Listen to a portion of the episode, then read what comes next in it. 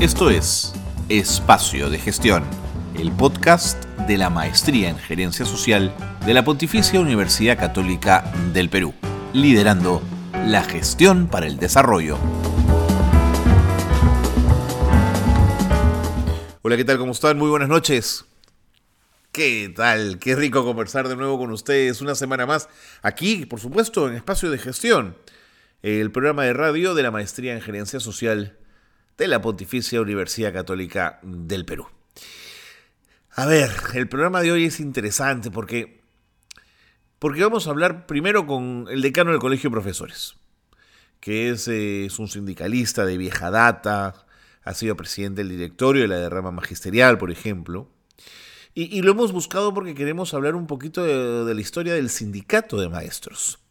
¿Por qué estamos hablando de la historia del sindicato de maestros? Porque en el marco en el que se llevó a cabo la interpelación al ministro de Trabajo, que además permitió entre gallos y medianoches la inscripción de un sindicato magisterial paralelo al SUTE, que por supuesto representa el sindicato del presidente de la República, Pedro Castillo, y amigos, nos parecía interesante saber qué va a pasar al final con la representación magisterial. Eh, cuánto peso tiene o cuánto peso ha perdido en el camino. Cómo en su historia hay que reconocer eh, altos y bajos, momentos importantes. Y, sin duda uno de esos momentos tiene que ver con la permanente o eh, el permanente enfrentamiento con Sendero Luminoso y el Movadef.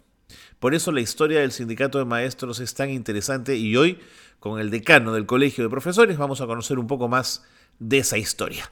Quédense con nosotros, comenzamos programa en este instante. Esto es Espacio de Gestión.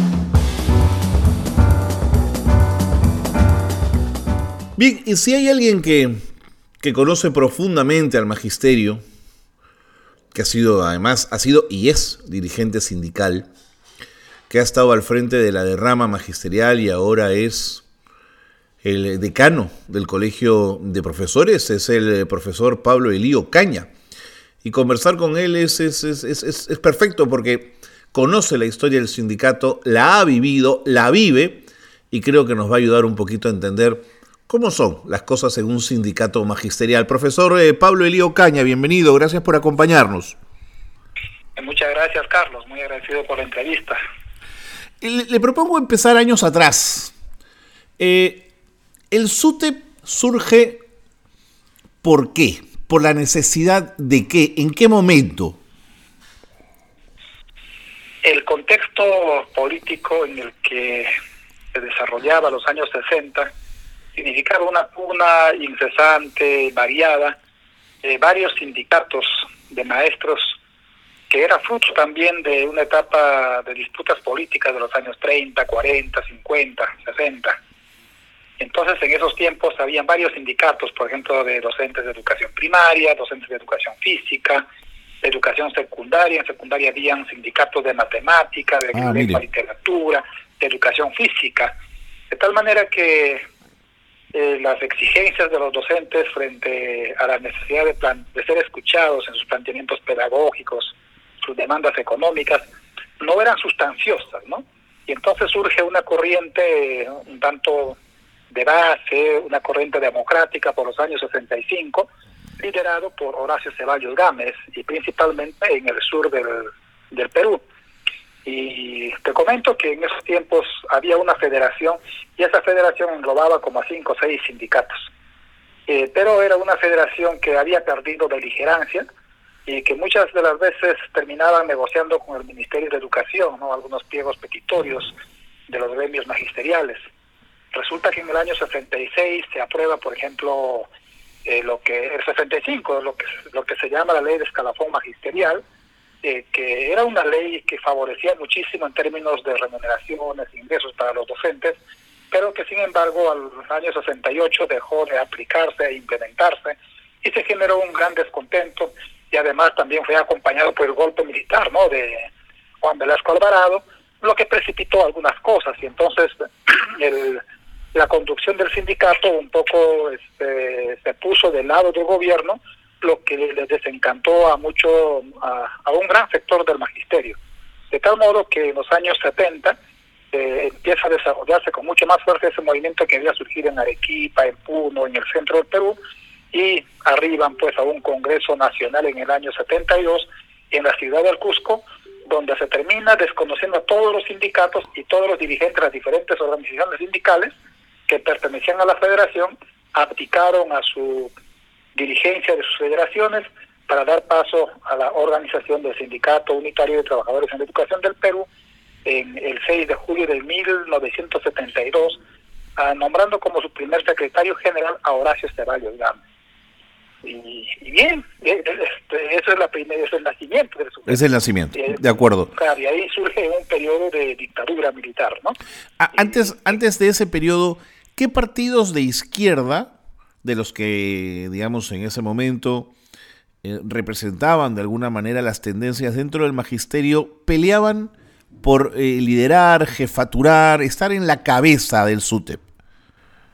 Eh, hubo un sector del Partido Comunista del Perú, Bandera Roja, así se llamaba, en ese tiempo, que para, para el nuevo tiempo como que desapareció, en todo caso, los años 67, 68 terminó dividiéndose, de los cuales aparecen Patria Roja, eh, también otro brazo se queda con Sendero Luminoso, otro sector se va con Unidad, Partido Comunista del Perú, Unidad, los que actualmente están en la CGTP.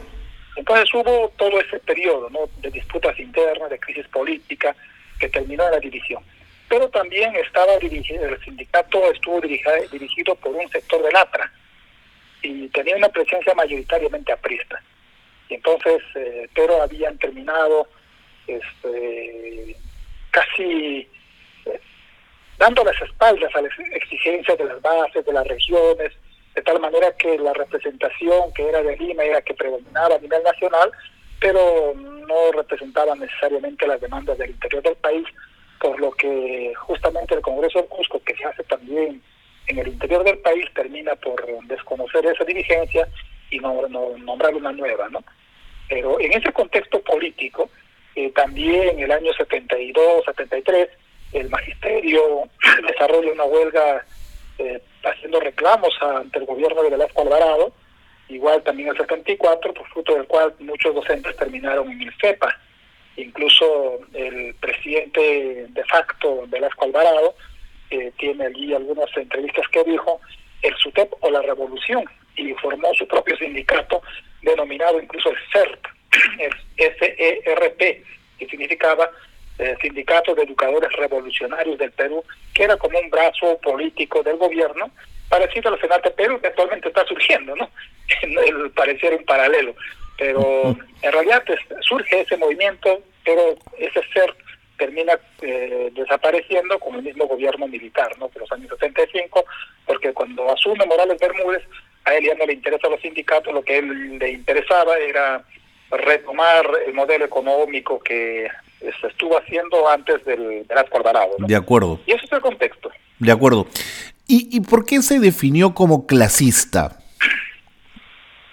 Bien, cuando se define como clasista, en principio toman en cuenta la opinión de y las orientaciones de José Carlos Mariátegui, ¿no? Cuando dice es un sindicato de clase, es decir, es un sindicato de los trabajadores, de los obreros que están vinculados con los campesinos, y que hay una necesidad de reivindicarlas y que el, sector de gobierno, el sector del, económico, empresarial y ellos representan a una clase social económicamente pudiente, son los que determinan las políticas del Estado y por tanto se requiere un sindicato de oposición a ese sector para poder eh, realmente conquistar sus derechos, reivindicarse económicamente, políticamente, socialmente y también culturalmente desde una, desde una opción democrática, desde una opción popular y también desde una este, opción nacionalista, ¿no? Entiendo. Y eso, allí, allí está el kit del asunto cuando, se dice un sindicato de clase. De acuerdo. Ahora, eh, si algo, si algo tenía de, de, valioso el sindicato era la unidad. Ustedes, los, profesores, los maestros, siempre hablaban de la unidad en torno en torno al SUTEP. ¿Qué los mantuvo unidos tantos años? Eh, en principio eh, se definieron algunos uh, aspectos básicos. Uno es el estatuto, que todas las regiones, los SUTEP regionales, provinciales, en las escuelas tenían que respetar, es decir, la elección de sus dirigentes, el periodo de las dirigencias, eh, la necesidad de desarrollar asambleas, congresos, convenciones cada cierto tiempo, pero con la participación de las representaciones de las instituciones educativas, de tal manera que todos estaban vinculados. La vinculación era la que permitía esa unidad, es uno. Y el otro eh, factor de unidad era este el pliego de reclamos, es decir, un solo pliego de reclamos, que tenía que ver con, con aspectos económicos, con aspectos profesionales, aspectos de derechos laborales. Entonces se centralizó la discusión, se hacía en ese nivel, de, tal manera que todos respetaban y respaldaban ese pliego de reclamos. Y por otro lado, era la necesidad de centralizar la lucha, es decir, todos al unísono, cuando había un llamado a un paro nacional, a una movilización, a un reclamo, todos tenían esa responsabilidad. Obviamente, como que no era parte del sindicato o como que se sentía alejado al sindicato, pero por la misma presión política, la presión social de los maestros, eh, era este, impopular, ¿no? No ser parte del sindicato. Así que, de, todas maneras, muchos muchos sectores de la población magisterial se sentían parte del sindicato y es lo que permitía una unidad. De acuerdo. también había disputas internas, ¿no? No, seguro, seguro. Sí, sí. Como en todo, como en toda organización. Ahora, desde sectores liberales siempre se cuestionó al SUTEP en el sentido de decir que era patria roja y una suerte de dictadura del partido la que amalgamaba la unidad. ¿Eso es verdad o es mentira? En realidad el estatuto indica que el sindicato es un frente único donde participan dirigentes sindicales de diferentes opciones políticas y partidarias, ¿no? Entonces yo he conocido dirigentes, es cierto, de izquierda, bastante abiertas, no necesariamente de Patria Roja, eh, también ha habido representaciones del APRA, pero la conducción general, la conducción política del sindicato eh, mayoritario estaba pues, obviamente en sectores que representaban a Patria Roja. pero que no quiere decir que también había otras representaciones, no había regiones dirigidas por otros sectores, pero que no eran la mayoritaria, ¿no?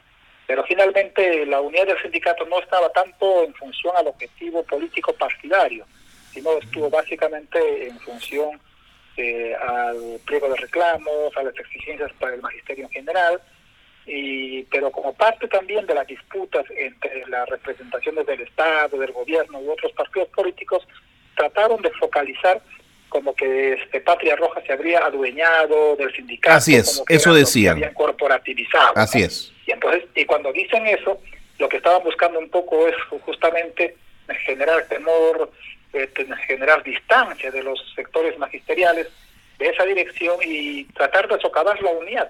Y en esa unidad eh, básicamente estuvo desde el lado de la izquierda, por ejemplo, la gente que actualmente está en el era un sector que perdió la conducción del sindicato en el 72 porque a ese tiempo sí participaron del Congreso y todo eso, fueron muy beligerantes en las actividades hasta los años 83, por ejemplo, este, según testimonios de los colegas, eh, se hizo un Congreso nacional en Ica, pero este sector que estaba vinculado a los alzados en, este, en armas que, que se habían declarado eh, en la revolución, eh, estamos hablando de Sendero, eh, participaron de ese congreso de ICA y al final dijeron que SUTEP era una organización que no les servía a la revolución y por tanto terminaron abandonando eh, su participación en el Congreso Nacional. Esas son algunas informaciones que tenemos. De acuerdo. Inclusive lo que ellos querían era un sindicato que se convierta en brazo político, brazo partidario, defender luminoso para los fines revolucionarios, entre comillas,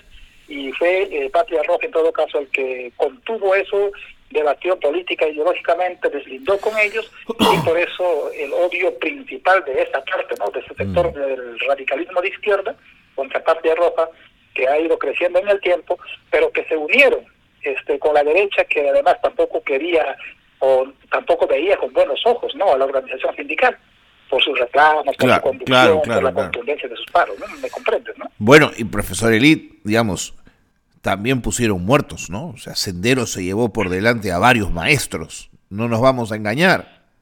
Eh, obviamente, sí, este, ahí está en Puno, ahí está Marcelino Pachari, ahí está este profesores en Huancavelica, está en Huánuco, Elder Muñoz, está en Ancash, este, hubieron dirigentes sindicales como este, este Corilloclia de Huancavelica, que participó de una huelga nacional del año 91 en Lima, este, en representación de los maestros de Huancavelica, participaba de los eventos nacionales y cuando retornó de la Huancavelica y fue a dar una entrevista, terminaron asesinándole a él este, por haber participado en las huelgas del Comité Ejecutivo Nacional de Suquet. Y entonces, claramente, ¿quiénes eran? No eran ni paramilitares, sino era el sector que querían o que sentían este, la necesidad de eh, iniciar la, conducción del sindicato desde una perspectiva revolucionaria, entre comillas. De acuerdo. Importante. Ha puesto heridos, ha puesto, ha puesto muertos y ha sido también una contención frente a la influencia recalcitrante del izquierdismo de Sendero Luminoso. Claro. Alguna vez conversé con Breña Pantoja y me dijo, ¿qué habría sido, no es cierto, de la educación en el Perú si Sendero Luminoso tomaba el sindicato, digamos, y lo, y lo controlaba para sus propios sus propios beneficios. Profesor Eli, me tengo que ir a una pausa, pero no se vaya, por favor, que quiero seguir conversando con usted y hablar un poquito del presente también. Quédese con nosotros. Muchas gracias. Está con nosotros el profesor Pablo Elío Caña, decano del Colegio de Profesores. Vamos a la pausa y seguimos conversando con él. Quédense con nosotros.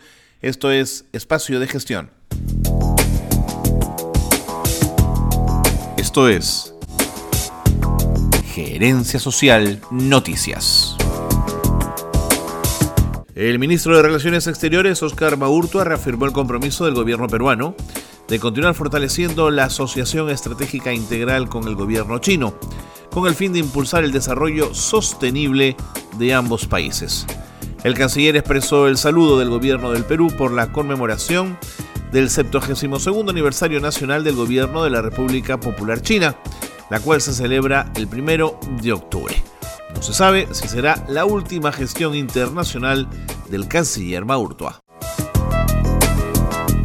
Cabildo Internacional Perú y México, Culturas Originarias en la Reactivación del Desarrollo en Tiempos de Pandemia, es el título del conversatorio virtual que se llevó a cabo en el marco del proyecto especial bicentenario del Ministerio de Cultura. Participaron expertos en culturas prehispánicas, museólogos, museógrafos y jefes de proyectos de revaloración del patrimonio cultural de ambos países. Fue una gran oportunidad para vincular la herencia cultural como motor de desarrollo y la reactivación económica. La vicepresidenta y ministra de Desarrollo e Inclusión Social MIDIS, Dina Boluarte, respaldó la renegociación de los contratos del gas de camisea, pues dijo que es importante que los recursos naturales del país sirvan a todos los peruanos y en el caso del gas se debe masificar su uso para bajar los costos en que incurren las familias peruanas. Las políticas de Estado las da el presidente. Hay que entender que en esa línea el Premier tuvo las expresiones que tuvo, señaló.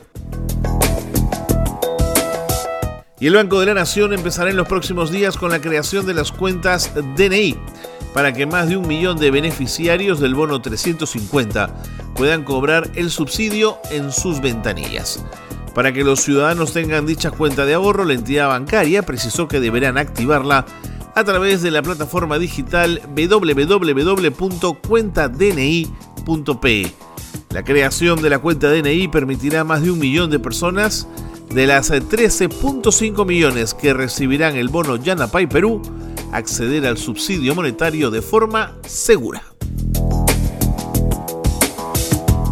Hasta aquí las noticias de gerencia social que marcan la actualidad. Qué bueno que se han quedado con nosotros porque nos acompaña el profesor Pablo Elío Caña, decano del Colegio de Profesores. Eh, profesor Elío Caña, usted ha mencionado lo duro que fue para el sindicato los años 80 en la lógica de tener que enfrentar a Sendero pero los 90 no lo fueron menos, es decir, eh, el cambio del cambio de constitución, los intentos del Fujimorato por acabar con toda opción sindical, ¿no es cierto?, con la negociación colectiva, pero el sindicato siguió avanzando y siguió fluyendo. ¿A dónde quiero llegar con mi pregunta? ¿Por qué entonces la huelga del 2017 y la presencia del CONARE le duele tanto al SUTEP, lo daña tanto?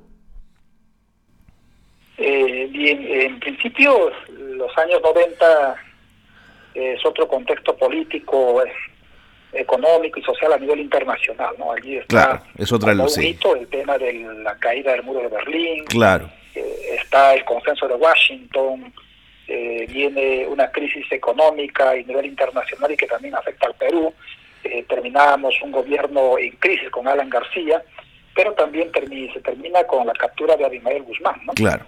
Y entonces, este, en este periodo, Sendero Luminoso trató de cambiar su estrategia con su llamado famoso el, el recodo, que significaba que esos docentes que en el 83 habían abandonado eh, los sindicatos como organización y vanguardia para sus luchas revolucionarias, eh, tenían que volver a ser tomadas.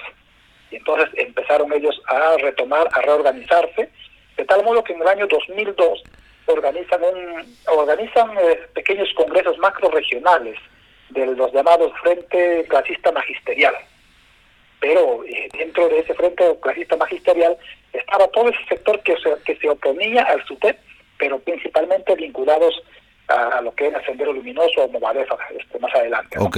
Y este, hacen un Congreso Nacional en Huancayo donde se unen con todos los sectores, incluyendo eh, los sectores gobiernistas. Este, Carlos, imagínate, la gente que eh, apoyaba a Toledo se juntó en ese Congreso de Huancayo, incluso sectores del APRA, los Pucayactas y otros sectores más. Y producto de ese acuerdo de Huancayo se llama a una, a una huelga nacional el año 2003 y debes recordar cuando se apostaron frente al Congreso de la República, la sí, Huancayo, sí. sí se apostaron y con una dirección eh, política distinta a lo que hacía el Comité Ejecutivo Nacional del SUTEP. Claro. De tal manera que incluso para la salida de esa huelga hubo un enfrentamiento frente a la presidencia del Consejo de Ministros. Me acuerdo. Sí, sí, eh, fue muchísimo que Alejandro Toledo aprovechó eh, para declarar este, en emergencia el país y con eso suspender la huelga, ¿no? Y, finalmente la huelga que había logrado varios acuerdos con el ministro eh, Aizamoa, general Aizamoa, terminó por suspenderse y aprovechó esa suspensión para que este sector, eh, Movadef, eh, echara la culpa y la responsabilidad a la dirigencia de SUTEP indicando que se había traicionado la huelga cuando en la práctica no era eso, ¿no? Pero mire, habían a ese enfrentamiento interno. Ahora que lo menciona, me viene a la, a la mente las imágenes de los dos grupos de maestros enfrentados en PCM. Era, fue una broncaza, profesor.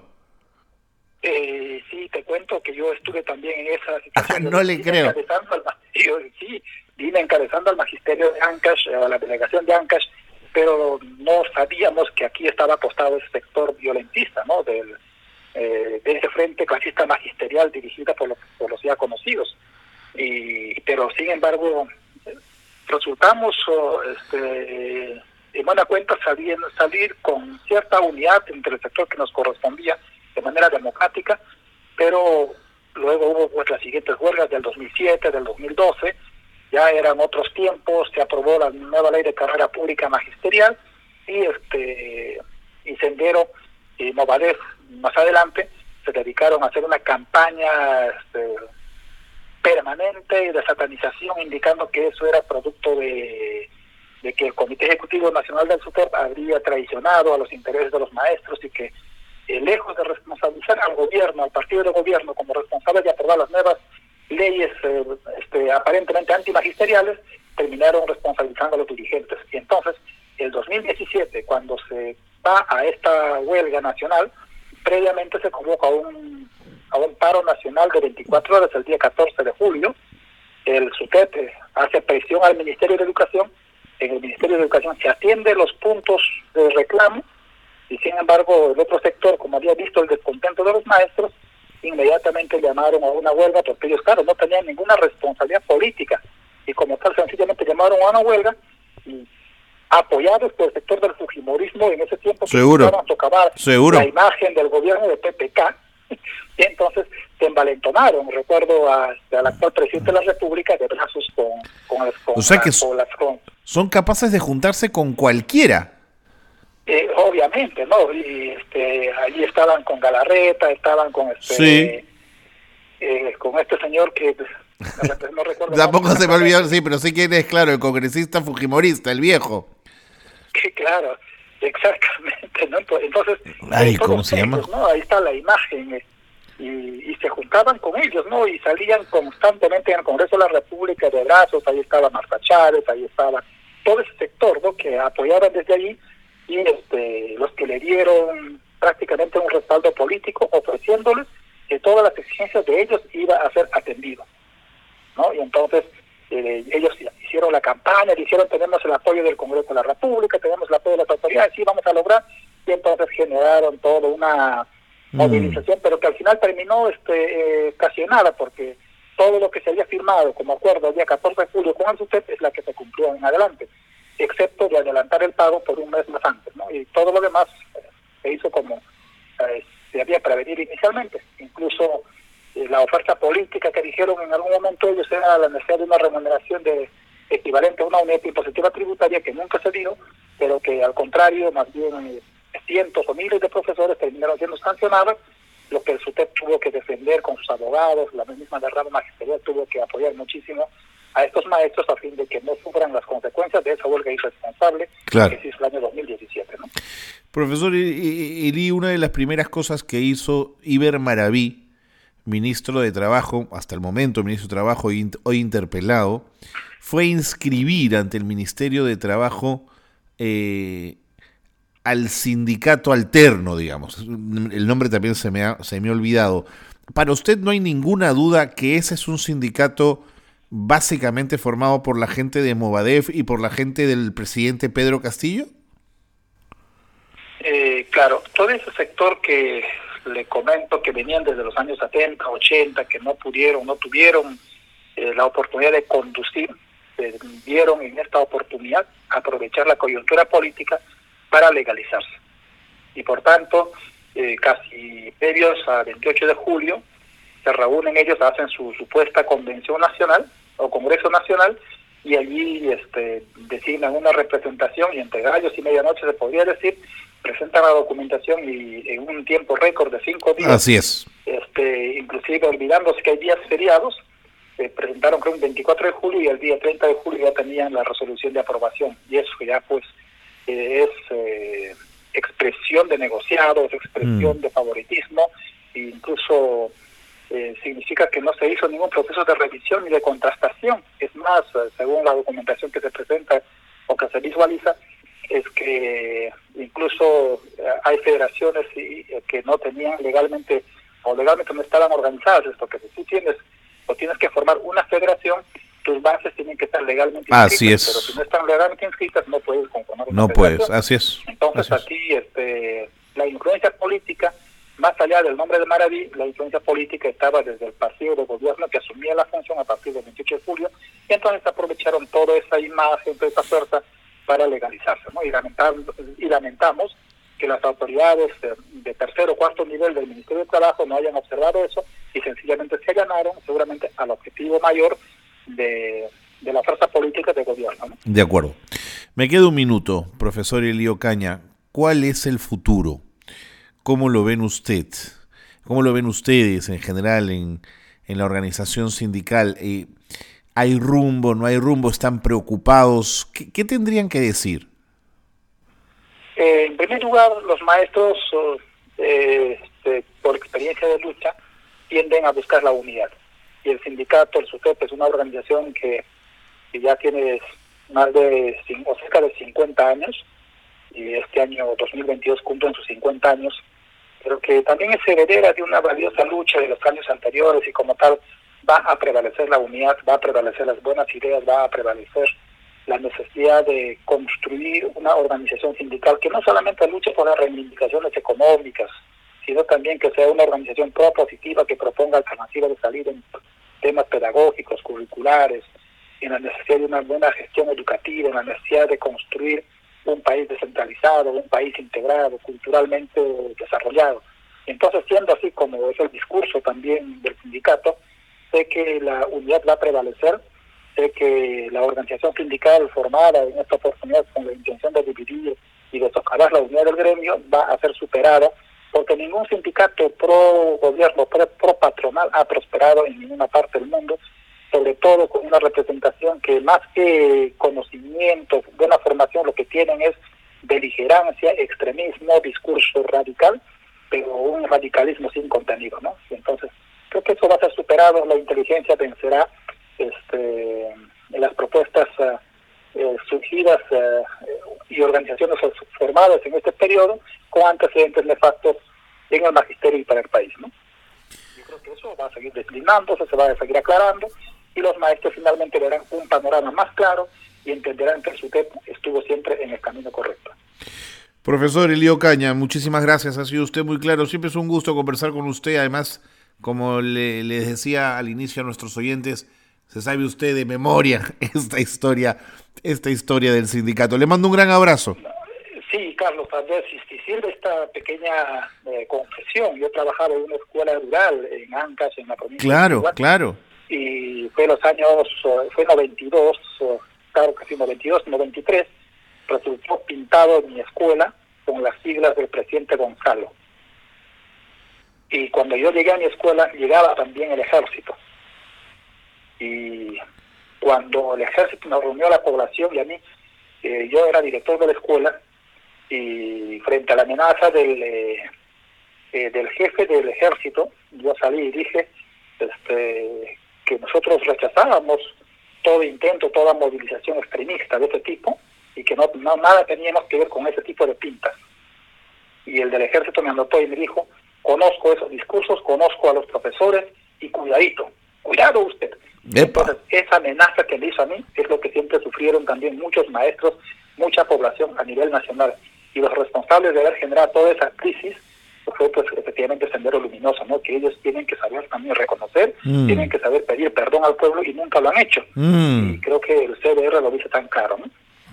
Ni, ni hablar, totalmente de acuerdo con, con lo último que ha dicho profesor Elio Caña. Nunca le han pedido perdón al país por los muertos, por los daños, por lo vivido. Le, le mando un gran abrazo, profesor Elio Caña.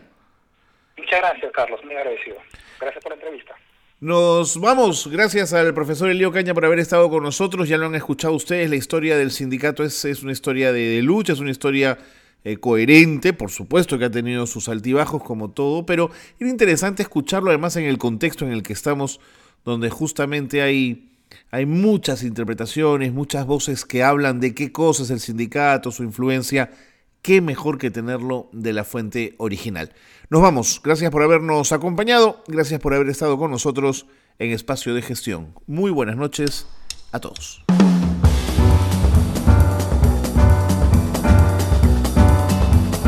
Hasta aquí una nueva edición de Espacio de Gestión, la gerencia social liderando la gestión para el desarrollo.